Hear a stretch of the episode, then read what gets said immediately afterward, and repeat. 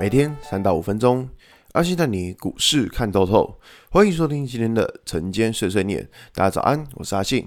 今天是六月二十九号，礼拜三。先来为大家整理一下昨天的美国股市。道琼指数下跌四百九十一点，跌幅一点五六个百分点。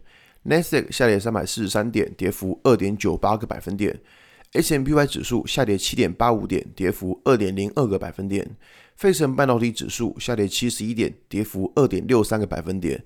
最近美股真的是不是涨？大涨就是大跌，我最近美股的波动真的是非常的大哦。那从昨天美股下跌的情况来说呢，就是因为呃市场认为消费者信心指数又开始下滑，那也就因为这个原因，所以造成昨天美股就是再一次下杀。OK，好，那其实这个状况来看，就是呃。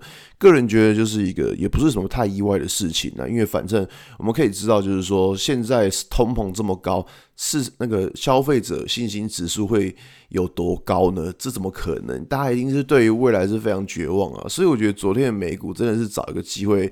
找一个理由来杀啦，那只是说以这种状况来说，我觉得值得注意的还是在于费半这一部分，因为昨天这样子，呃，是盘中有往上拉，再往下杀，那可以看到费半是曾经碰到上个月的低点，然后又被打下来，可以看到就是我们之前有讲过，就是说如果假设连最弱的费城半导体指数都能够站回上个月的低点的话，那对于说整个行情会是一个比较好的情况，但可以看到费城半导体又再一次的碰到上个月低点，又被打下来，所以说其实这边的想法就是说，感觉就是上方的压力其实一直都还存在的。那我们知道费城半导体指数跟台湾的联动性是非常高，因为台湾就非常多的半导体嘛，所以说我觉得在这一块来说，是否就表示说整个半导体市场特别的弱势，我觉得这个是大家去小心的问题。因为如果假设这整个半导体市场都有问题的话，整个消费性电子产品都有问题，那对于一些台股很多公司就会有蛮大的影响。这个我觉得是在呃未来的操作上我会比较小心的地方。那我们回到台股来看哦，昨天台股呃其实也是一个不怎么不太。不太好的状况，怎么说呢？就是昨天我们可以看到，就是在指数下跌，然后可以看到就是联发科，然后台积电这些电子权值股都没有什么拉抬，那反而只有像是阳明特别的强。可是阳明特别强，可以看到就是也没有办法把指数拉上来，不像礼拜一的时候，礼拜一的时候是航运股。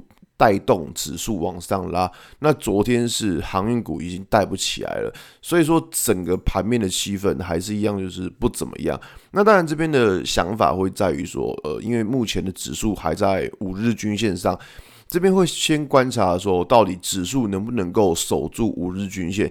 因为我昨天跟大家讲过嘛，就是说这几天的压力是比较小的。那如果你在压力小的情况之下，你还守不住均线，那等到压力变大的时候，就真的是会比较小心了。所以说，呃，在接下来的操作会比较留意这个状况，就是说，如果均线守不住，那在接下来操作可能就是会提防。